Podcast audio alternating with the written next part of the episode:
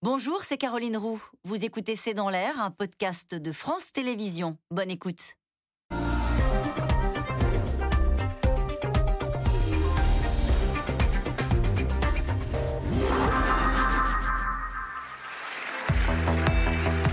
Je pense qu'il faut vraiment retrouver cette haute idée de la France dans le monde. Un vent mauvais souffle sur le débat européen. No pasarán Le pas de deux, c'est avec Donald Trump. Pardon, mais quand on a accueilli en 2017 sur les Champs-Élysées Donald Trump en faisant des grandes tapes dans le dos et en dansant et que le lendemain, il nous met une claque en disant qu'il sort de l'accord de Paris, ça n'est pas bon pour le pays.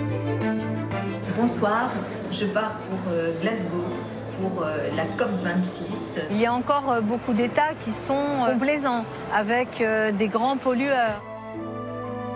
Alors mes amis, mes amis, j'ai pour l'Europe une autre vision. Avec Olaf Scholz, avec Pedro Sanchez, avec Antonio Costa, qui tous m'ont apporté leur soutien. Ils n'attendent qu'une chose, que je sois la prochaine présidente de la République française. On accueille très mal, on ne respecte pas nos textes internationaux sur la vocation d'accueil de la France.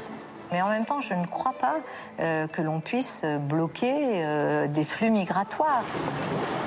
Bien sûr qu'il faut discuter euh, avec la Russie et avec Vladimir Poutine. Quand on regarde cette situation de l'Ukraine, on se dit mais où est l'Europe?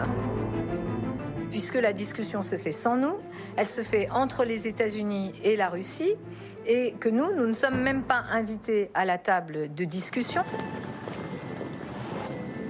Ça suffit, tous ces discours sur passer les plats aux hommes. On l'a assez fait. C'est aussi, je crois, le temps des femmes. Quoi. Ça suffit. Bonsoir Anne Dialgo, merci d'être euh, notre invitée. Nous allons évoquer les grands défis du monde, euh, mais juste un mot parce que c'est l'actualité, un mot sur euh, la primaire qui a désigné donc Christiane Taubira. Quelle est votre réaction? Une candidate de plus. C'est tout? Ça aurait pu être euh, un moment de, rassemblement et de rassemblement de toute la gauche pour une candidature unique. C'est une candidature de plus. Elle a dit qu'elle allait vous appeler. Elle ne renonce pas à faire l'union euh, de la gauche. Une candidature de plus. Bon, c'est mal parti du coup. Bah, écoutez, moi je l'ai dit, comme d'autres, euh, voilà. Vous ne vous sentez pas engagé par ce résultat Non, absolument. Et je, continuerai, comme je l'ai dit avant d'ailleurs, euh, cette campagne avec euh, des très très beaux sujets et puis avec une proposition d'une gauche républicaine, social-démocrate, écologiste que je porte. Vous lui souhaitez bonne chance pour cette campagne je souhaite bonne chance à toutes celles et ceux qui briguent cette magistrature suprême. Allez, on y vient à la magistrature suprême. On vous a entendu il y a un instant dire le temps des femmes est venu. Je voudrais vous montrer une photo. Mm.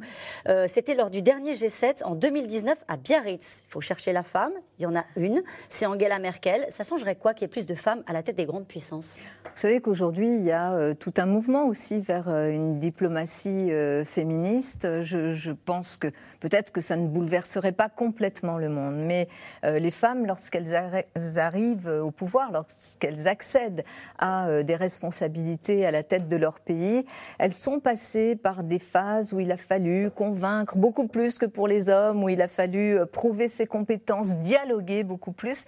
Je pense que cette capacité de dialogue serait sans doute quelque chose d'utile. ce serait un jeu un peu différent. Vous savez, Angela Merkel a, marqué aussi l'Allemagne, mais l'Europe euh, a marqué aussi euh, son rôle dans cette diplomatie européenne. Je pense notamment à l'époque euh, où Donald Trump avait pris la présidence des États-Unis. Heureusement qu'elle a été là aussi pour marquer cette force, cette sérénité et finalement une grande solidité. Hmm. Alors, au-delà du fait que vous soyez une femme, en quoi votre arrivée au pouvoir marquerait une rupture par rapport à la diplomatie telle qu'elle a été conduite par Emmanuel Macron, rupture sur le fond et sur la forme moi, je ne souhaite pas une rupture de la diplomatie française. Je pense qu'il faut, euh, dans ce domaine-là, euh, euh, d'abord de la continuité dans le respect de nos partenaires. Bien sûr, je suis profondément européenne et sur l'Europe, je le dis, et je continuerai à porter ce projet européen, y compris pour aller plus loin sur cette impensée, l'Europe de la défense notamment. Mais en revanche, il y a un certain nombre d'attitudes et de méthodes utilisées par le président de la République, Emmanuel Macron, avec lesquels, là, je serais en rupture. Par exemple? Par exemple, euh, je pense que euh, la façon dont, en Afrique, euh, aujourd'hui, nous sommes regardés non plus comme les partenaires, mais il y a un vent anti-français en Afrique, on le voit. Je crois que ça tient aussi à une façon de renouer euh, je renouerai le dialogue, par exemple, avec les chefs d'État africains. J'essaierai de faire en sorte que la société civile africaine, à travers notamment mmh. la coopération décentralisée et les maires, je connais bien le continent africain, je préside l'association internationale des maires francophones très présente. Mais par exemple, sur le Mali, euh, Jean-Yves Le Drian, il dit on ne parle pas à une jante illégitime. Je, je pense qu'en Afrique, d'une façon mmh. générale, euh, il aurait fallu procéder à la la fois à cet accompagnement via la diaspora euh, africaine euh, en France, via euh, la coopération décentralisée sur laquelle Emmanuel Macron ne s'est pas du tout appuyé, mais aussi en respectant les chefs d'État, avancer pour créer des conditions qui soient des conditions de respect. Lorsque Emmanuel Macron décide tout seul et que tout le monde l'apprend par voie de presse de, dit-il à ce moment-là, sortir les troupes françaises du Sahel, c'est une mauvaise décision. C'est une décision mm. qui n'est pas concertée déjà au plan national, mais qui surprend tout le monde, y compris euh, nos partenaires africains. Donc il y a il y a dans la méthode que j'aurai une méthode beaucoup plus ouverte, beaucoup plus impliquante aussi du Parlement français dans ces sujets sur lesquels, malheureusement. Par exemple, vous ne déclencherez pas la guerre euh, ou une intervention militaire sans un vote au Parlement? En tous les cas, j'aurai cette discussion au Parlement et et je chercherai aussi à ce que euh, non seulement les parlementaires qui représentent la nation, mais aussi les Françaises et les Français comprennent ce que nous faisons, mais pas de rupture avec les grands axes. Parfois, il faut agir dans l'urgence, Anne Hidalgo, dans ce cas-là. C'est compliqué de mobiliser l'ensemble des Français, de leur demander leur avis ou, l'ensemble des parlementaires, Pas lorsqu'il s'agit de prendre une décision comme de diminuer les forces euh, françaises au Sahel. Je pense que ce type de décision nécessite vraiment, euh, absolument aussi euh, la discussion en France, mais aussi avec nos partenaires euh, africains, ce qui n'a pas été le cas. Une question euh, d'une téléspectatrice ou d'un téléspectateur de C'est dans l'air. La France a-t-elle des ennemis? Si oui, les avez-vous identifiés? Moi, je pense que la France doit être un grand pays qui cherche plutôt euh, à avoir euh, des amis, à, faire en sorte euh, à jouer. La France présente au Conseil de sécurité de l'ONU. On a des alliés déjà. Identifions nos alliés. bien sûr, les États-Unis. Bien sûr, nos alliés. nous sommes à l'intérieur d'une Europe, donc forcément, tous les pays européens sont nos alliés. Et puis, il y a des puissances qui aujourd'hui affichent une certaine agressivité dans les relations internationales et notamment euh, à l'égard de ce multilatéralisme qu'elle conteste et parfois même du droit international avec lequel elle joue. Je pense notamment à la Russie et à la Chine. Eh bien, on va parler ce, ce sont des ennemis? Non. Ce sont des grands partenaires avec lesquels il faudra Et nous, nous allons les évoquer naturellement ce soir. Je voudrais vous présenter Marion Van Rettegem. Vous êtes grand reporter, chroniqueuse à l'Express. Je cite euh, votre ouvrage. C'était Merkel, publié aux éditions Les Arènes. Je vous présente Jean-Dominique Merchet, journaliste à l'opinion, spécialiste c'est des questions militaires, auteur du blog Secret Défense, hébergé sur le site de l'Opinion. Et puis tout à l'heure, on sera rejoint justement, précisément pour parler euh, de la Chine par Antoine Bondas, qui est spécialiste de la Chine. Je me tourne vers Jean-Dominique Merchet pour euh, débuter cet échange entre vous. Vous avez dit, c'était en août 2021, il va falloir reprendre le chemin de Kaboul. C'était une tribune, on était après le départ des troupes américaines euh, de manière désordonnée d'Afghanistan. L'Afghanistan, Jean-Dominique Merchet, c'est un sujet nécessairement qui va interpeller l'Occident euh, et qui interpelle déjà l'Occident. Oui, s'il y a un pays où ce n'est pas l'heure des femmes, euh, c'est bien l'Afghanistan. Mm. Voilà, c'est ce qui se passe en Afghanistan est évidemment une tragédie. Euh, la situation, est, on peut la résumer assez simplement. Les talibans ont gagné. Ils ont gagné sur l'échec de l'Occident, l'échec des Américains, mais le nôtre aussi. Ils sont installés au pouvoir, il y a assez peu de probabilité qu'ils le quittent rapidement. Et en même temps, il y a une crise humanitaire épouvantable. Euh, et euh, les gens peuvent mourir de faim. Et donc, qu'est-ce que, dans cette situation, qu'est-ce qu'il est. Est-ce qu'il faut parler aux talibans Ne pas leur parler? Il n'y a plus d'opposition démocratique dans ce pays, en réalité. Et les seuls opposants, c'est Daesh ce sont les islamistes encore plus radicaux que les talibans. Voilà en gros la situation. Alors du coup, reprendre le chemin de Kaboul, mais pour faire quoi et pour parler à qui? D'abord peut-être euh, en remontant un peu avant euh, le départ des troupes américaines. On aurait euh, sans doute pu être plus fort, plus présent, peut-être accompagné. Vous dites il n'y a plus aujourd'hui d'opposition aux talibans, c'est vrai, mais on aurait pu éventuellement, avec le fils du commandant commandant Massoud, avec, euh, avec une partie aussi des femmes de la société civile, essayer de conforter, euh, parce que quand même, les, années euh, qui ont précédé cette, ce départ des États-Unis ont été des années où les femmes avaient retrouvé, par exemple, les petites filles avaient retrouvé le chemin de l'école, elles avaient retrouvé le chemin du travail. Donc il y a des choses qui s'étaient produites dans la société afghane. Et effectivement, le départ des Américains sur une logique Amérique d'abord, euh, évidemment, euh, a été une catastrophe qui n'a pas pu être atténuée par euh, la France et par l'Europe. Le problème, c'est qu'on en est là, Anne Hidalgo. Oui, parce que la France et l'Europe ne sont pas encore, ne sont pas aujourd'hui suffisamment fortes à l'échelle internationale. Donc maintenant, Donc, maintenant, je pense qu'il faut continuer d'abord le soutien par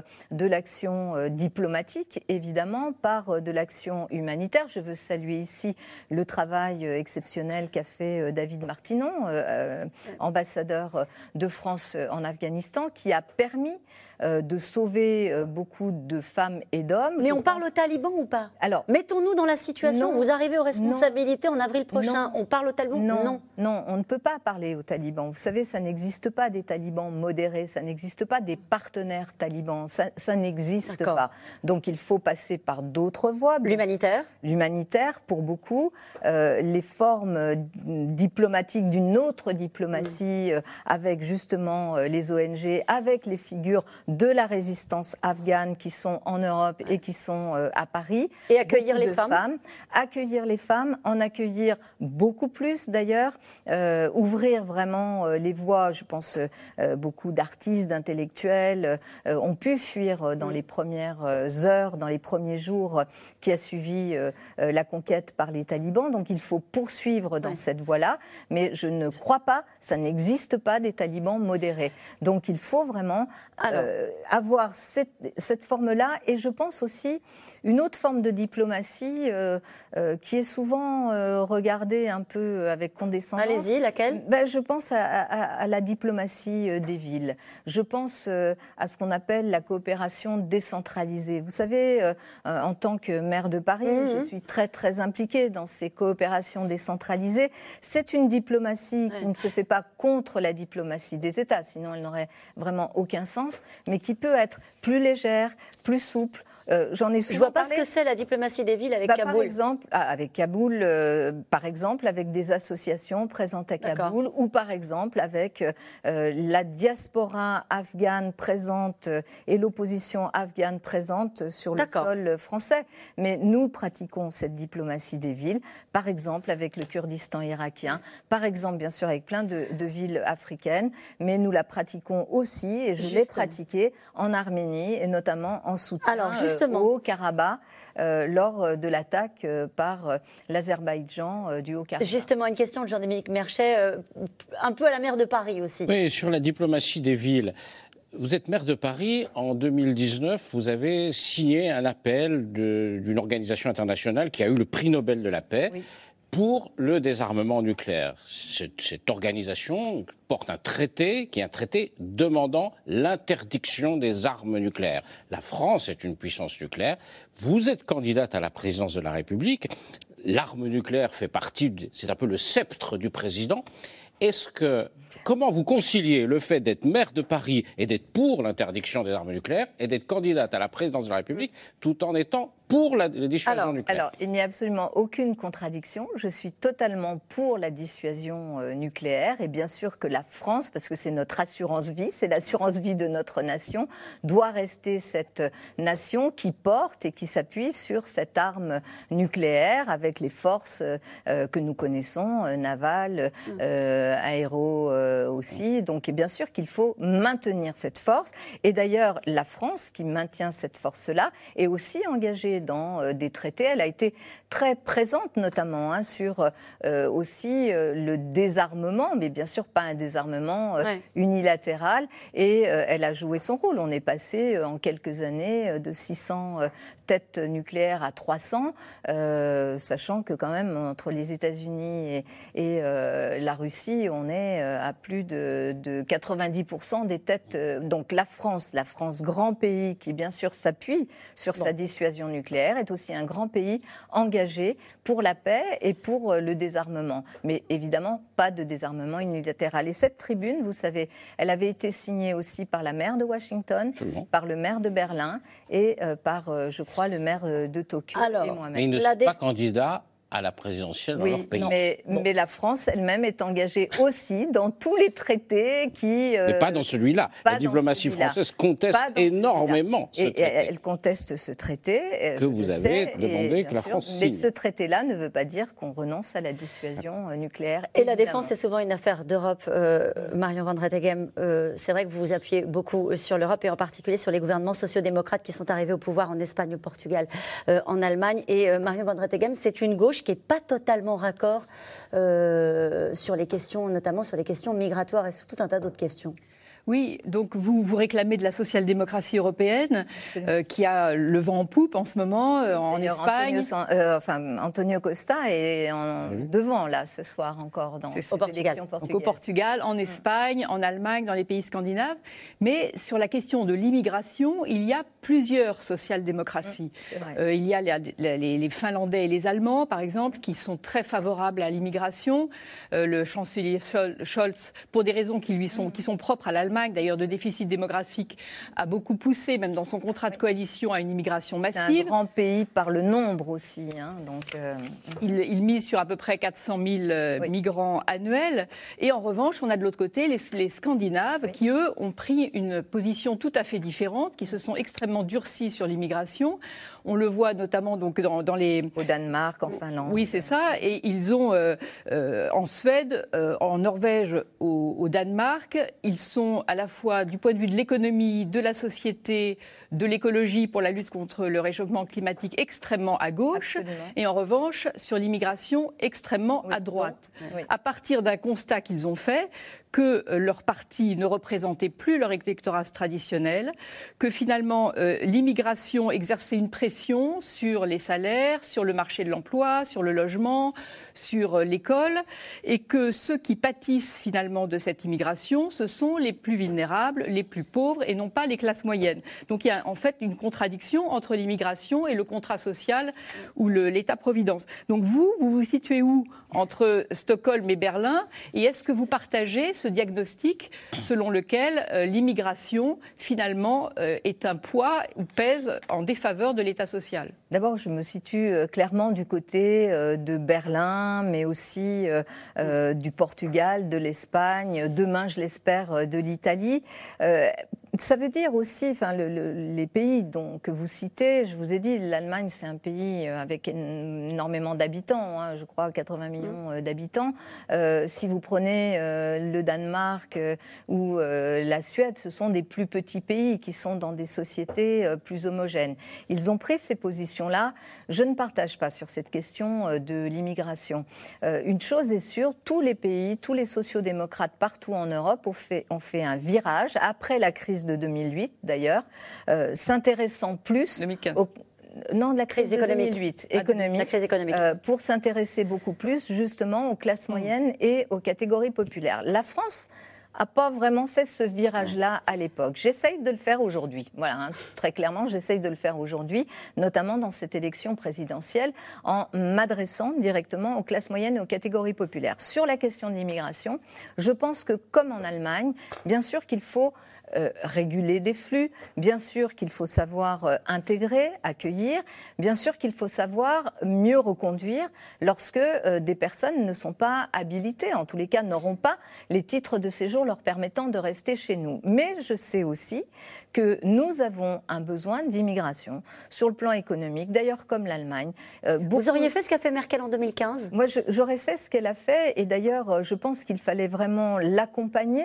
le gouvernement de François Hollande l'a fait euh, en accompagnant pas Écoutez, l'Allemagne a accueilli en 2015 un million, un million virgule de, et non seulement la, non seulement la France n'a pas du tout été à la hauteur, mais elle s'est permis de critiquer Angela Merkel. Manuel Valls, le premier ministre de l'époque, a critiqué Angela Merkel pour ce geste, et François Hollande euh, n'a pas fait grand-chose. Nous avons accueilli, je crois, quelques deux ou, deux ou trois dizaines de milliers de. Il a fait beaucoup plus que Emmanuel Macron, qui lui a complètement euh, fermé les portes. J'en sais quelque chose, puisque en 2015, là, en tant que maire de Paris, j'étais aussi confrontée à cette crise de l'accueil. Et euh, c'est quand même le gouvernement de François Hollande qui m'a accompagnée pour créer notamment un centre humanitaire d'accueil dans le 18e arrondissement, qui a été ensuite fermé euh, sous euh, Emmanuel Macron, lequel m'avait dit au moment de son investiture c'est formidable ce que tu fais sur les réfugiés, je vais t'accompagner, je vais t'aider. Et derrière rien, derrière une interprétation stricte des règlements de Dublin qui faisait qu'on jetait dans une situation, euh, dans un no man's land de non-droit, des femmes et des hommes qui n'avaient ni accès euh, au statut de réfugiés, qui étaient sommés de retourner dans les pays européens où ils avaient posé le pied euh, en arrivant en Europe, Italie et, et Grèce, alors que personne, enfin tout le monde savait très bien qu'on ne les renverrait pas dans ces pays puisque ces pays-là. Alors on revient juste Anne Hidalgo. Anne Hidalgo question très ma simple. Ma position c'est plutôt celle question de. Question très simple. Est-ce qu'il faut renforcer les contrôles aux frontières de l'Europe, à l'extérieur de l'Europe? Je pense qu'il faut et avoir des contrôles aux frontières de l'Europe et en même temps être conscient qu'on va avoir euh, des euh, phénomènes d'immigration qui vont être liés comme toujours, soit à des guerres, soit euh, au terrorisme, soit, et là ça va venir quand même très vite aussi, au changement climatique et aux réfugiés climatiques. Ensuite, je pense qu'il faut à l'échelle européenne une répartition pour ce qui est... Certains n'en veulent pas, vous le savez bien. Oui, eh bien il faudra faire avec ceux qui ont envie d'avancer le plus vite et je pense que justement arrive dans une Europe où siègent un certain nombre de sociodémocrates, dont euh, des sociodémocrates prêts à euh, assumer cette part euh, d'accueil humanitaire, d'asile correspondant aux textes internationaux, il faudra qu'on soit de ce Juste, alors vous dites on fera sans, comme on fait sans la Hongrie, on fait sans la Pologne? S'ils veulent pas la répartition, il faut des sanctions. Il faudra. Sans les sociodémocrates du Nord? Eh bien, on fera avec un groupe de pays qui sera volontaire et on entraînera les. Allez, on parlait de l'Allemagne. Euh, celui euh, sur lequel vous comptez beaucoup s'appelle Olaf Scholz, le nouveau chancelier. Mais votre ami allemand a une conception de la gestion euh, des finances publiques pas exactement raccord avec celle de la France et peut-être même avec la vôtre. Vous nous le direz dans un instant. On retrouve notre correspondant, le correspondant de France Télévisions à Berlin, Laurent Desbonnets. Après 16 ans d'Angela Merkel à Berlin, il y a du changement. Ici, dans ce bâtiment, le siège de la chancellerie, c'est désormais un homme de gauche, Olaf Scholz, qui dirige l'Allemagne, avec sur certains points un programme pas très éloigné de celui des socialistes français. Construction de 400 000 nouveaux logements par an, des milliards d'argent public pour la transition énergétique et surtout l'augmentation du salaire minimum. Il va passer de 10,45 euros à 12 euros brut de l'heure plus de 6 millions d'employés sont concernés. Alors est-ce la fin de la fameuse rigueur budgétaire allemande? Les Allemands vont-ils enfin se serrer un peu moins la ceinture? Eh bien vous allez le voir quand on leur pose la question. Les réponses sont plutôt mitigées. On attend ça depuis longtemps. Moi je trouve que c'est vraiment super que ça arrive enfin. C'est bien, mais ça devrait être encore plus. Il faut encore attendre quelques semaines pour voir si Scholz est assez courageux pour prendre les bonnes décisions. Si beaucoup d'Allemands attendent encore de voir, c'est que pour former son gouvernement, Olaf Scholz a dû s'allier à d'autres partis, signer ce contrat de gouvernement, notamment avec les libéraux. Eux restent extrêmement attachés à la rigueur budgétaire. Et justement, on a rendez-vous tout de suite avec un membre de cette coalition, un député libéral. Bonjour. Alors, que dit ce, document en matière de rigueur budgétaire ce n'est pas une limite absolue, mais pas plus de 0,35% du PIB. Pour nous, les Allemands, c'est profondément ancré depuis des générations. À chaque fois qu'on a fait trop de dettes, l'inflation est devenue trop forte. Et ça a abouti à une catastrophe pour l'Allemagne. Ceux qui, en France, espèrent la fin de la rigueur en Allemagne, une politique de relance, ils risquent d'être déçus, non? Ces gens vont être déçus s'ils croient qu'on va faire cette erreur. Au niveau européen, le gouvernement d'Olaf Scholz a déjà officiellement plaidé pour un retour de la rigueur face aux demandes françaises d'un peu plus de souplesse. Anne Hidalgo, un ministre des Finances, reste un ministre des Finances. C'est le cas d'Olaf Scholz. Oui, mais un social-démocrate reste un social-démocrate. Et, je sais qu'à l'échelle européenne, d'ailleurs, ça s'est vu avec le plan de relance européen, l'idée d'investir, d'investir massivement dans la transition écologique, dans la transition numérique, est une idée que nous partageons. L'idée que euh, dans la dépense publique, il y a notamment euh, la question de l'investissement et que l'investissement n'est pas une mauvaise dépense publique c'est une dépense qui permet justement euh, de ne pas générer de dette écologique. Ce sont des choses que nous mm. partageons aussi avec Olaf Mais il va y avoir des arbitrages très rapides à faire, notamment sur la question de l'inflation par la Banque Centrale Européenne. Il y a des grands pays comme l'Allemagne qui sont des pays d'épargnants et des pays comme la France qui sont davantage des pays où on consomme et où il y a moins d'épargnants. Euh, vous faites la moue, mais il va y avoir un arbitrage à faire sur l'augmentation des taux. Et d'un côté, il va y avoir des pays frugaux et puis d'autres, voilà, et, des pays qui dépensiers. Donc, comment de, l'Europe, c'est un Comment classique de l'Europe. Eh bien, nous pesons d'abord en travaillant, comme l'ont fait d'ailleurs euh, avant moi Antonio Costa, qui euh, au Portugal euh, avait eu cette discussion, cette négociation notamment avec Angela Merkel, de pouvoir sortir d'une politique d'austérité qui était mortifère et qui avait plongé le Portugal dans une crise inouïe, tout en étant bien sûr raisonnable. Les sociodémocrates sont raisonnables dans la gestion de, des finances publiques. Mais vous lui dites de pouvoir investir. Et nous partageons, nous partageons à l'échelle européenne avec tous ces pays frugaux ou pas frugaux, euh, sociodémocrates, nous partageons cette idée qu'il faut remettre des grands investissements, des grands programmes qui sont euh, autour de la transition écologique pour permettre euh, aux Européens de vivre mieux. Parce qu'une mm. chose est sûre, et ça tout le monde l'a euh, vraiment intégré, notamment dans la famille social-démocrate, l'austérité serait quelque chose d'extrêmement dangereux parce qu'on a vu que l'austérité sur le plan économique, elle conduisait à quoi? À déstabiliser aussi les systèmes politiques, les institutions politiques. Mm. Donc je pense que par le plan d'investissement, et l'Europe a déjà montré, euh, l'Europe n'était pas euh, obligée euh, de mm. faire ce qu'elle a fait et elle a montré d'ailleurs qu'elle a une approche plutôt social-démocrate en acceptant cette part d'investissement. Sauf que là, il, y a l'inflation.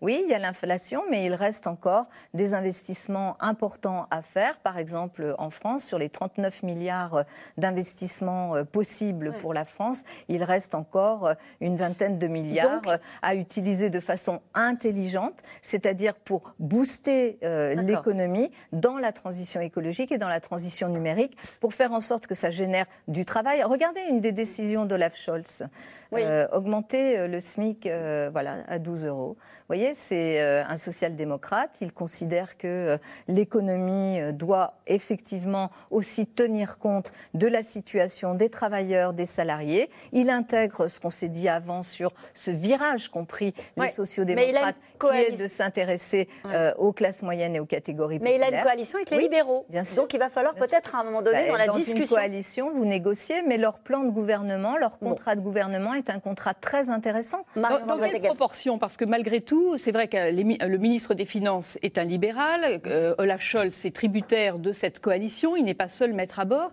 Et il y a une question de proportion, c'est-à-dire que les Allemands, tout le monde est d'accord que le pacte budgétaire est révisé, la crise du Covid de toute façon a tout fait voler en éclats, tout le monde est d'accord là-dessus, même les Allemands. Mm. Mais dans certaines limites, est-ce que l'endettement de l'Allemagne euh, représente 70% de leur PIB, la France c'est plus de 100%. Euh, est-ce que, dans quelle mesure une telle distorsion est tenable? Et pour les Allemands, je ne pense pas qu'ils ont la même conception de l'endettement que les Français.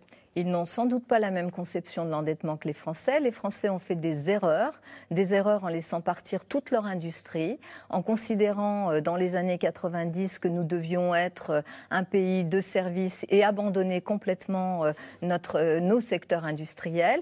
Nous sommes un pays extrêmement centralisé qui du coup ne s'est pas du tout appuyé sur des régions fortes qui auraient pu aussi soutenir un tissu de PME importante qui a permis à l'Allemagne aussi hein, de, de résister. L'Allemagne a fait un choix en 2008 extrêmement intéressant, pourtant un pays qui appliquait euh, des règles budgétaires strictes, qui a été d'utiliser dès 2008, dans la crise de 2008, le chômage partiel massif pour éviter l'effondrement de son mmh. économie. Donc vous voyez, il y a des erreurs qui ont été faites par le passé qui ne tiennent et qui sans doute sont aujourd'hui mmh. une explication euh, d'un pays, le nôtre, qui ne crée pas suffisamment de valeur, dans lequel il va falloir réindustrialiser. Mais le rééquilibrage est possible. Mais je pense que le rééquilibrage est tout à fait possible. En tous les cas, si, euh, comme je le propose, on réindustrialise le pays, on s'appuie sur à la fois euh, toutes ces énergies renouvelables, mm. toute cette transition écologique, mais aussi le secteur de la santé, si on fait en sorte, avec nos régions, de pouvoir redévelopper un tissu de PME et de TI aussi, hein, euh, d'entreprises de taille intermédiaire dans nos régions, on est en capacité de créer de la valeur. Une question sur l'Ukraine. Pardon, Jean euh, Si vous êtes élu présidente, serez-vous plus ferme avec Poutine sur l'Ukraine qu'Emmanuel Macron? D'abord, là encore, si vous voulez, euh, le, sujet de l'Ukraine, il est traité euh, dans le cadre finalement d'un sujet OTAN et donc mmh. entre les États-Unis et, et, la Russie. les États-Unis et la Russie, dans cette discussion, ne se sont pas mis d'accord. Il est temps que l'Europe soit là, puisqu'elle était totalement absente, notamment de la première discussion. Il y a eu des discussions, des échanges téléphoniques entre Emmanuel Macron. Mais qu'est-ce que vous auriez fait différemment c'est là, c'est ça la question qui est posée. Ce qui aurait été fait différemment, c'est d'abord, mais ça ne tient pas que au président de la République. je suis d'accord. C'est euh, un, problème de faiblesse euh, de l'Europe. Donc, euh, ce que j'aurais fait en étant président de la République depuis 2017, j'aurais peut-être un peu plus travaillé justement à conforter cette Europe et cette Europe de la, de la défense. peut-être aussi dans la relation, parce qu'il faut discuter avec Vladimir Poutine. Bien sûr qu'aujourd'hui, la Russie prend ses euh, attitudes extrêmement agressives vis-à-vis de l'Ukraine pour défendre ses frontières, pour euh, marquer son désaccord de toute possibilité de bascule de euh, l'Ukraine vers l'OTAN. Ça, c'est sa ligne rouge. Je crois qu'il faut rassurer sur ce genre de ligne rouge, mais qu'il faut absolument aussi dire à la Russie que l'Ukraine est un pays qui doit pouvoir déterminer son destin et déterminer si son Donc destin vous dites, comme Jean-Yves Le Drian, pas un pas de plus? Oui, pas un pas de plus. À Vladimir Poutine. Oui. Avec, on parlait des Allemands à l'instant. Il va y avoir un sujet, et il y a déjà un sujet de tension entre une partie de l'Europe et les Allemands, c'est ce qui se passe avec le gaz. Bien sûr. Puisque les Allemands ont signé un accord avec les Russes sur le Nord Stream 2, dont on parle beaucoup en ce moment, et qui concerne les gens qui nous regardent, parce que vraiment, il lève la main, Jean-Dominique Merchet, je vais vous donner la main. J'imagine que vous voulez interroger Anne Hidalgo sur la question de Nord Stream 2. Non, du nucléaire. Ah bah qui, bah est lié, qui est lié, parce que voilà, qui est lié.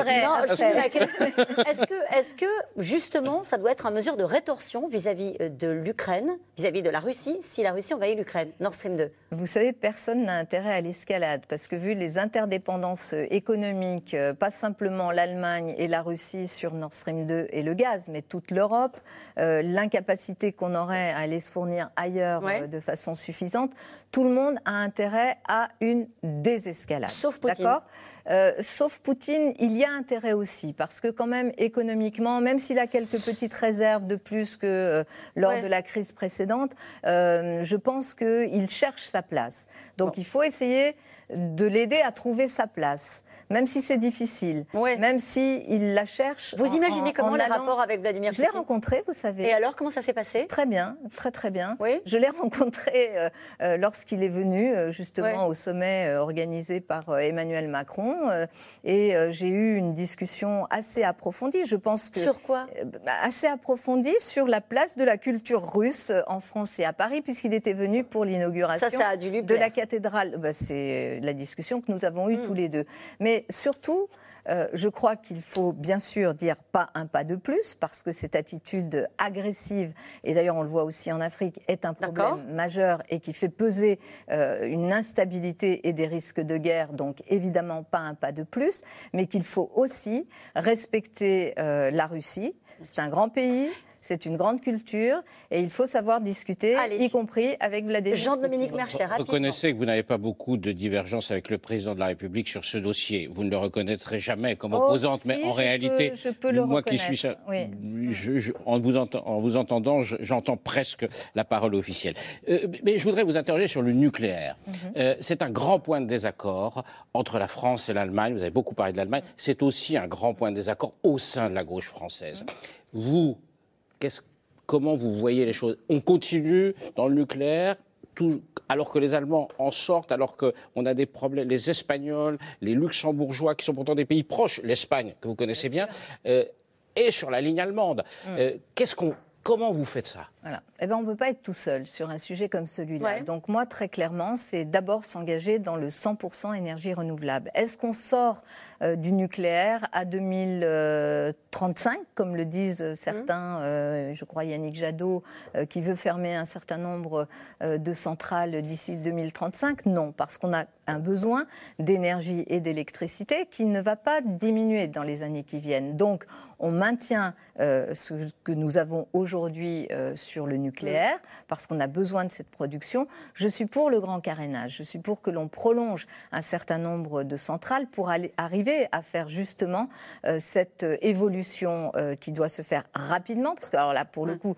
la France est très en retard et le quinquennat de Macron a été un échec absolu sur le renouvelable, mais on ne sort pas du nucléaire en 20 ans ou même en fermant d'ici 2035 une dizaine de centrales. En revanche, je ne veux pas construire de nouvelles centrales. Je ne veux pas construire de, de réacteurs, pas de PR on ouvre Flamanville quand on pourra l'ouvrir, parce que déjà que ça a coûté 19 milliards d'euros, euh, on ne va pas en plus euh, fermer cela, et on en aura besoin dans cette idée justement mhm. d'aller vers, euh, vers les renouvelables. Mais surtout, et vous avez raison de le poser en termes aussi de discussion européenne et d'alliés européens, quand Emmanuel Macron, et là c'est un profond désaccord avec lui, dit on fera vraiment, on va tout miser sur le nucléaire, ça veut dire qu'il va continuer à ne rien faire sur les renouvelables il va faire ça tout seul et on va aussi se fragiliser sur les marchés internationaux parce qu'une grande partie des marchés économiques porteurs vont être justement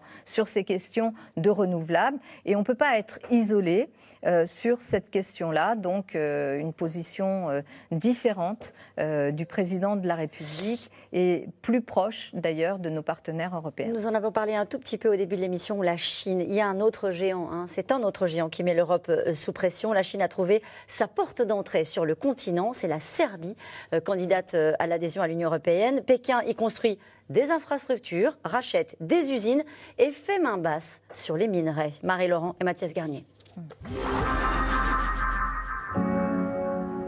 Elle s'étend à perte de vue. Grignote toujours un peu plus ces collines de l'est de la Serbie. À bord, poumon industriel du pays, la mine de cuivre tourne depuis plus d'un siècle. Mais les capitaux français ont laissé place à l'empire du milieu. Il y a trois ans, la multinationale chinoise Zijin a promis la prospérité en rachetant la vieille usine serbe. Grâce à eux, on a du boulot. Ça ne marcherait pas s'ils n'étaient pas là. Tout serait fermé. Les nôtres, ces voleurs, n'ont pas réussi à faire marcher la mine. Et vous les fréquentez, ces Chinois? Non, ils ne communiquent avec personne. Ils ont leur cantine, leur dortoir. Ils viennent juste acheter en ville ce dont ils ont besoin. Alors les commerçants s'adaptent. Ce marchand de légumes, par exemple, affiche désormais ses produits en chinois. Il a élargi son catalogue et a même plongé dans le grand bain pour mieux les séduire. Ça, c'est de la carpe amour, une carpe chinoise. C'est ce qu'ils ont demandé. Les Serbes n'en achètent pas. On en a goûté, c'est très bon, je dois dire. C'est comme si vous changiez de métier Ils ne s'adaptent pas à nous, alors c'est nous qui nous adaptons à eux. Des emplois, de l'argent, mais aussi beaucoup de pollution. Sous le règne chinois, le dioxyde de soufre, l'arsenic et les particules fines atteignent des niveaux records. Les cadences s'accélèrent et cette course au profit fait de nombreuses victimes dont la multinationale s'embarrasse peu. Dans ce village au pied du remblai, partout les toits s'effondrent, les murs se craquellent. En bordure de mine, la maison de Zoran sombre un peu plus chaque jour dans l'abîme, à l'image, dit-il, de l'économie serbe. L'or, l'argent, le cuivre, le cadmium, tout ce qui peut être exploité, les Chinois nous le prendront. Et quand ils auront fini, ils iront plus loin. On n'a plus que 37% des parts de la mine. Et le président se vante d'avoir acheté 2 tonnes d'or à Zijin. On achète notre propre or C'est ça le progrès le président serbe défend son amitié de fer avec la Chine, seul capable, dit-il, de venir en aide aux Serbes alors que la solidarité européenne n'existe pas. Construction d'autoroutes, de ponts, de voies ferrées. Dans le cadre de sa stratégie dite des nouvelles routes de la soie, Xi Jinping a fait des Balkans son sas d'entrée vers l'Europe et exporte même en Serbie ses technologies de surveillance. Voilà une des 1000 caméras déjà installées à Belgrade. Et le projet est d'en installer 5000 qui pourront faire de la reconnaissance faciale et espionner tous les passants. La porte ouverte à toutes les dérives, selon l'ancien maire de la ville, qui met en garde contre le piège de la dette chinoise. La Serbie ne pourra pas rembourser ses dettes. Et alors l'État chinois, auquel on a emprunté, dira Donnez-nous la compagnie d'électricité, les télécoms, des terres fertiles, donnez-nous vos mines, donnez-nous vos rivières. On deviendra la Chine au cœur de l'Europe. C'est de notre faute, mais aussi de celle de l'Union européenne qui a fait trop peu pour nous rapprocher d'elle. Non seulement la Serbie, mais aussi la Bosnie, l'Albanie, le Monténégro. Dans les sondages, les Serbes sont désormais persuadés qu'ils reçoivent davantage de soutien de la Chine que de Bruxelles, qui reste pourtant et de loin leur principal donateur. Sans état d'âme, Anne Hidalgo, la Chine avance ses pions. Hmm. La Chine avance ses pions euh, en Europe, euh, en Afrique. Euh, guidé par euh, la recherche justement à la fois des terres rares, des minerais, de tout ce qui va lui être utile dans euh, les fabrications de demain. Hein, et on sait combien les terres rares et les métaux précieux sont importants. Mais en échange, elle construit des infrastructures, construit des infrastructures, en même temps crée des conditions qui sont des conditions difficiles. c'est on vit à côté, on vit pas dedans. On a aussi des, des sujets de cette nature en Afrique. Je, j'en parle souvent avec mes collègues maires euh, africains, euh, qui me disent combien euh, la situation est difficile et qu'il y a même des révoltes de population face à cette façon de faire. on me parle aussi, j'ai eu l'occasion de discuter avec le docteur Mukwege de ce qui se passe très précisément en RDC.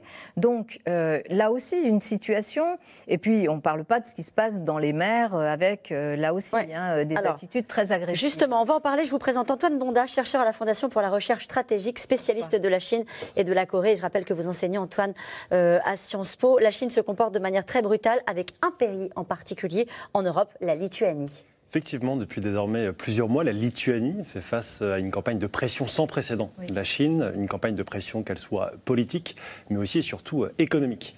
Alors la Lituanie ne peut quasiment plus rien exporter vers euh, la Chine, puisque les exportations ont diminué de 90% en l'espace d'un an, et surtout désormais, ce sont également les entreprises européennes qui utilisent des biens lituaniens avant d'exporter des produits finis vers la Chine qui font l'objet d'une pression.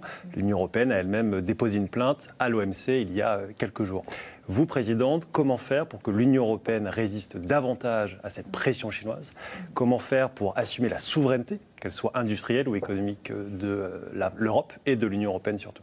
D'abord, euh, c'est une question euh, qu'il faut aborder, c'est vrai, à l'échelle euh, européenne. L'Europe, si elle n'est pas unie, si elle ne parle pas d'une seule voix, si elle n'a pas une puissance économique plus importante, en tous les cas, si elle faiblit face à ces attaques, notamment économiques venant essentiellement de la Chine, elle ne pourra pas peser. Or, elle doit peser. Elle doit peser y compris pour changer des règles internationales, pour obtenir, même si la Chine euh, joue là aussi avec les règles internationales et se situe euh, en général euh, en dehors du droit ou dans la contestation du droit international. Mais pour peser, il faut être fort. Et pour être fort, il faut être fort économiquement. Je pense que ce qui attend là l'Europe, justement, en ne se perdant pas dans des politiques d'austérité, mais en investissant vraiment sur ce qui peut donner de la force à l'Europe, ce n'est pas du tout une partie perdue. Nous ne sommes pas, même si la première économie, ce sont les États-Unis, unis ensuite la Chine, l'Europe est une très très grande économie. Donc elle doit se redonner des règles de protection Mais Anne Hidalgo, dans ses frontières qu'elle n'a pas aujourd'hui. Anne Hidalgo, certains pays européens ont signé des accords oui, comme avec d'ailleurs comme l'Allemagne, comme euh, l'Italie, euh, comme euh, la Grèce, ont signé des accords avec des investisseurs chinois dans le cadre des nouvelles routes de la soie. L'Europe unie, en réalité, non. Chacun joue pour sa paroisse, eh chacun joue pour son eh économie. C'est vraiment ce qu'il faut changer. C'est pour ça que je pense que le, le, rôle du président français est un rôle très important. Là aussi, c'est vrai qu'Emmanuel Macron pourrait dire la même chose, sauf que dans l'attitude qui a été la sienne, il n'a pas construit les relations de confiance avec un certain nombre de dirigeants européens pour obtenir justement le poids de cette Europe. C'est ce que je ferais en m'appuyant notamment sur cette force social-démocrate. J'écarterai pas les autres, évidemment, c'est une Europe avec tout le monde, mais euh, pour décider justement de cette force de l'Europe. Ça ne peut pas être simplement le marché ou des entreprises ou des grandes entreprises internationales qui vont décider mais pour leur euh, dire de l'avenir économique de nos pays européens. Pour leur dire qu'il faut des règles, des règles aussi aux frontières. Euh, bien sûr qu'on a euh, des échanges commerciaux importants et très importants avec la Chine, mais nous devons aussi poser des conditions. Nous devons sortir de cette dépendance qui est créée par la Chine sur un certain nombre de pays. On se rappelle comment la Chine a racheté le port du Pirée euh, pour permettre à la Grèce, au moment de sa grande mmh. dépression et de la grande politique d'austérité, de s'en sortir. Donc il faut, et il faut aussi, d'un point de vue politique, que l'Europe vis-à-vis des pays qui sont des pays plus fragiles, qui sont justement, vous l'avez dit, euh, euh, la Serbie, enfin plus fragiles en tous les cas, qui sont. il faut les aider. Euh, voilà, il faut les aider. Et sur, cette coordination, sur cette coordination nécessaire au niveau européen, on l'a vu, la nécessaire coordination avec l'Allemagne, mais qui n'a pas toujours porté ses fruits. En mars 2019, la chancelière Merkel et le président de l'époque, Juncker, étaient invités lors d'une visite d'État de Xi Jinping à Paris. Il y avait une rencontre à quatre. À la fin de l'année, la chancelière Merkel se rendait à Shanghai seule, mhm. alors même que le président français y allait avec un commissaire européen et une ministre allemande. Il faut reconnaître que les Allemands n'ont pas toujours joué le jeu en matière de coordination. Comment faire justement pour convaincre l'Allemagne ou alors peut-être d'autres pays, pour se coordonner sur des sujets extrêmement précis. Je, pense que Angela Merkel, c'est vrai, a eu cette attitude-là, notamment vis-à-vis de la Chine et de cet accord où elle a joué, disons-le, cavalier seul par rapport euh, à l'Europe. Euh, je crois qu'il faut sortir de cette logique-là. Et aujourd'hui, peut-être que l'Europe, dans cette géopolitique mondiale où on voit ces deux grands géants qui vont s'affronter, on ne va pas compter les points, on ne va pas rester juste à les regarder. C'est ce qu'on fait pour l'instant? Pour l'instant, c'est un peu ce qu'on fait. On va pas juste rester à les regarder s'affronter au-dessus de nous, ou même euh, être nous Français victimes et même Européens victimes collatérales. Euh, par exemple, on l'a vu avec l'affaire des sous-marins euh, en Australie, victimes collatérales de cette guerre qui se prépare, qui n'est pas exactement la nôtre, mais dans laquelle guerre commerciale, économique, on ne peut pas être absent. Donc pour moi, et je sais que beaucoup de mes amis en Europe le partagent, pour moi et pour nous, c'est de faire de cette Europe une Europe plus forte sur le plan économique. Et ça passe par une plus grande intégration, y compris sur les questions de défense. Et sur la question des droits de l'homme on avait tout à l'heure à votre place Jean-Luc Mélenchon qui disait si on dit que c'est un génocide, ce qui se passe au Xinjiang avec les, Ouïghours, eh bien, ça veut dire qu'il faut aller faire, faire, la guerre et il faut aller les libérer. Oui, c'est facile de dire ça pour, pour ménager. C'est pour ça qu'il n'a pas signé. Pour ménager cette, son grand résolution.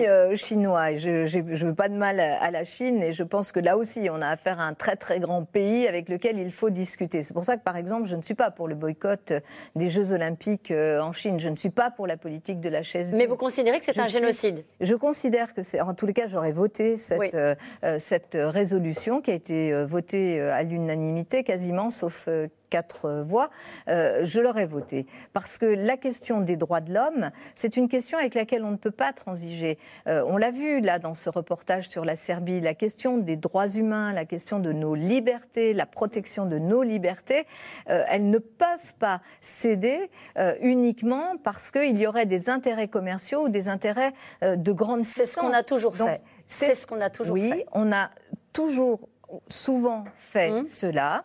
Et je pense que là aussi, si on veut pouvoir parler d'une voix euh, qui porte cette question des droits humains, moi j'aurais adoré que par mmh. exemple sur la question euh, de, euh, des Jeux olympiques d'hiver en Chine, il y ait une position commune européenne. Ça n'a pas été possible. J'aurais adoré que cette position soit non pas la politique de la chaise ville, mais d'aller dire sur place, d'aller porter sur place le message. Parce que c'est vrai que c'est compliqué à comprendre, Anne Hidalgo. On vous écoute parler euh, avec force de, la question des droits de l'homme. Oui. Dire c'est un génocide et en même temps dire je boycotte pas. Bah oui, parce que je pense qu'il faut aller sur place pour le dire sur place. Vous savez, quand euh, euh, le président Sisi euh, est venu à Paris en visite officielle, il se trouve que toutes les visites officielles passent par l'hôtel de ville. Je l'ai reçu.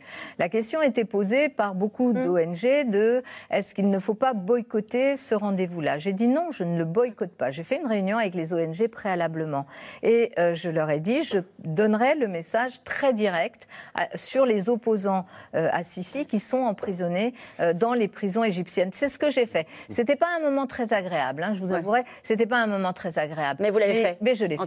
Sur le Xinjiang et les Jeux Olympiques, vous, présidente, est-ce que la France qualifiera les violations des droits de l'homme au Xinjiang de génocide?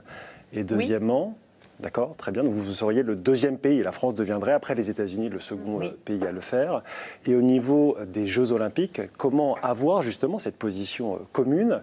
Et surtout, si vous, vous étiez présidente, qui représenterait la France à cette fameuse cérémonie d'ouverture des JO Est-ce que ce serait le président, euh, le ministre ou la ministre des affaires européennes? Qui, qui, représenterait la France à ces D'abord, je considère que les Jeux olympiques sont un moment de trêve entre les pays et euh, que c'est euh, quelque chose d'exceptionnel que de voir des équipes de tous les pays se battre avec des règles du jeu et accepter à la fin euh, le vainqueur, lui serrer la main. Et je trouve que ce message-là, si on l'abandonne, si on le perd au motif que la politique, la vraie et les conflits, les vrais, prennent le pas, alors on aura perdu un espace. Pour moi, les Jeux Olympiques, c'est de la diplomatie internationale, c'est de la diplomatie sportive et j'y suis très attachée. Euh, c'est pour ça que je ne suis pas pour le boycott. C'est pour ça que je suis pour qu'il y ait une représentation. Quel que soit le niveau de cette représentation, l'important c'est ce qu'elle va exprimer. Quel serait pour vous le niveau justement Elle euh, l'exprimera. Ça peut être le président de la République, ça peut être quelqu'un d'autre, ça peut être le ministre des Affaires étrangères, mais euh, peu importe, je dirais, le niveau de représentation, c'est l'expression qu'elle doit faire sur place. Deux questions rapides, si vous le voulez bien, avant d'aller aux questions des téléspectateurs. Si la Chine envahit Taïwan, on fait quoi? Ben, il faut être du côté de Taïwan, évidemment. Est-ce que c'est euh, un conflit euh, On l'a été, hein, euh, du côté des forces démocratiques? On a soutenu, on accompagne. Un soutien militaire On ne va pas déclarer la guerre à la Chine, mais il faut un soutien militaire et puis il faut aussi des sanctions économiques, même si elles peuvent être parfois relativement peu efficaces vis-à-vis. Deuxième question la, France verse encore de l'aide au développement développement à la Chine, 140 millions en 2022 au titre donc de l'aide au développement. Est-ce qu'il faut y mettre un terme? Oh Oui, oui, oui, je pense que ça, ça n'a plus de sens. Allez, on revient maintenant à vos questions.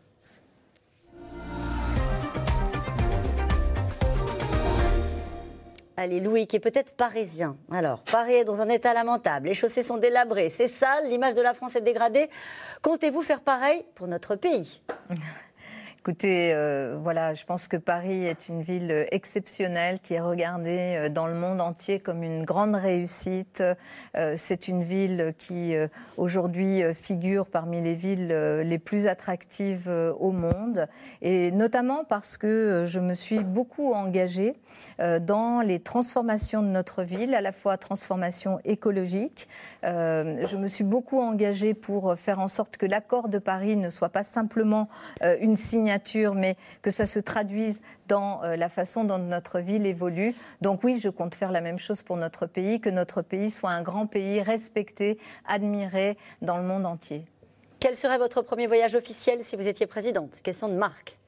Mon premier voyage officiel, j'irai euh, bien sûr euh, d'abord euh, à Berlin, rencontrer le chancelier allemand. Ensuite, j'irai en Afrique, j'irai rencontrer notamment le président du Sénégal, Macky Sall, qui est aussi président, qui prend la présidence de l'Union africaine. Et je ferai un troisième voyage, qui serait un voyage au Kurdistan irakien, pour aller dire à nos amis kurdes qu'on ne les abandonne pas et qu'on ne peut pas les abandonner. Hum.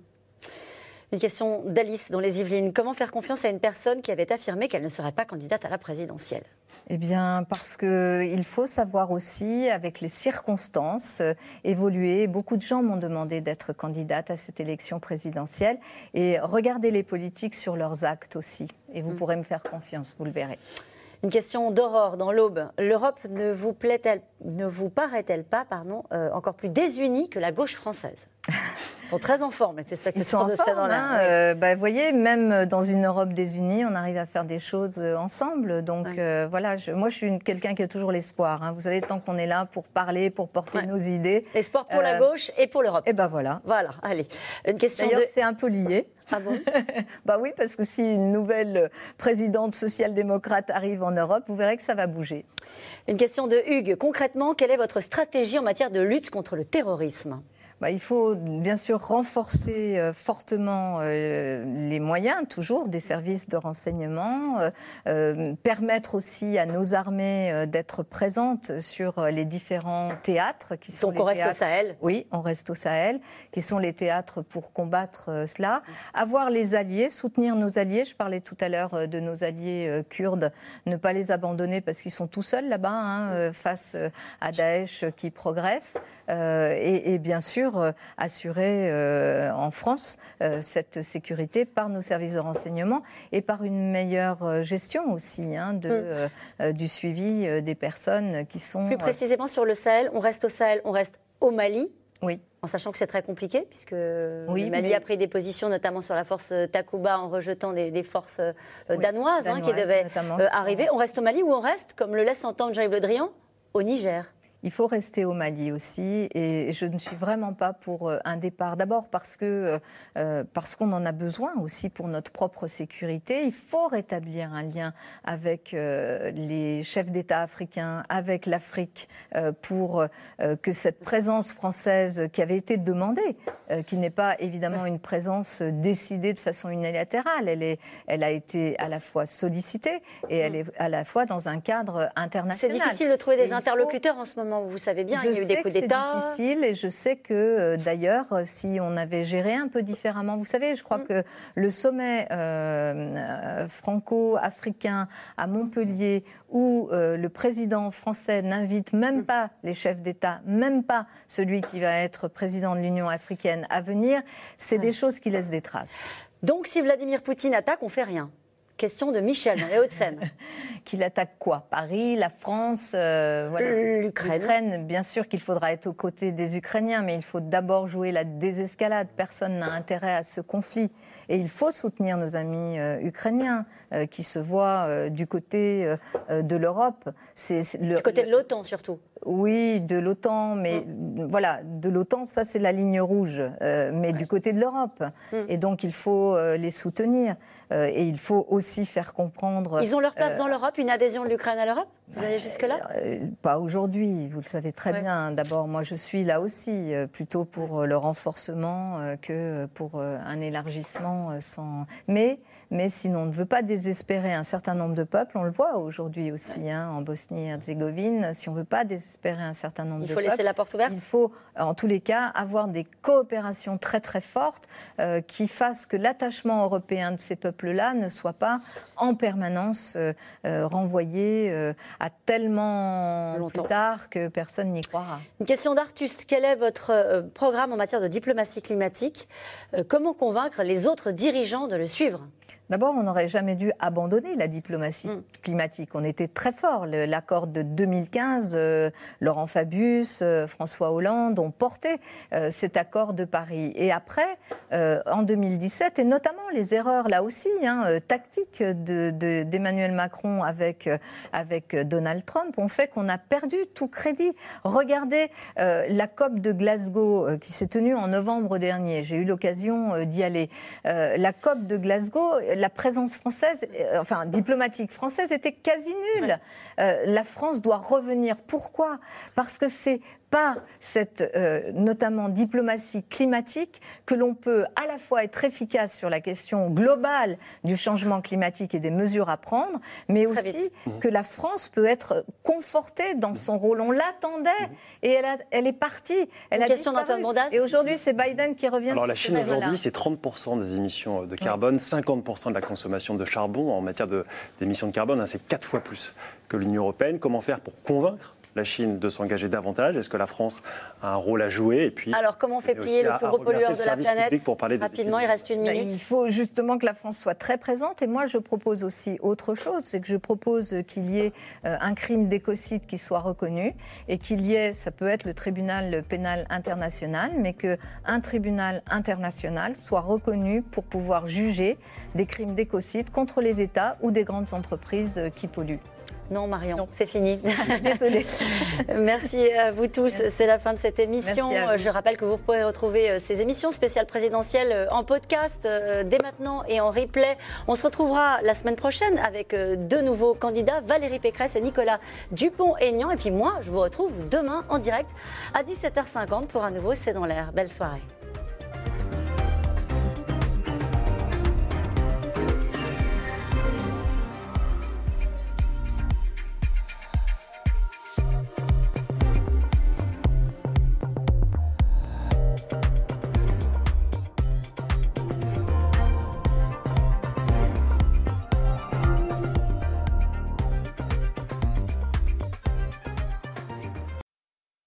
C'était C'est dans l'air, un podcast de France Télévisions. Alors s'il vous a plu, n'hésitez pas à vous abonner. Vous pouvez également retrouver les replays de C'est dans l'air en vidéo sur France.tv.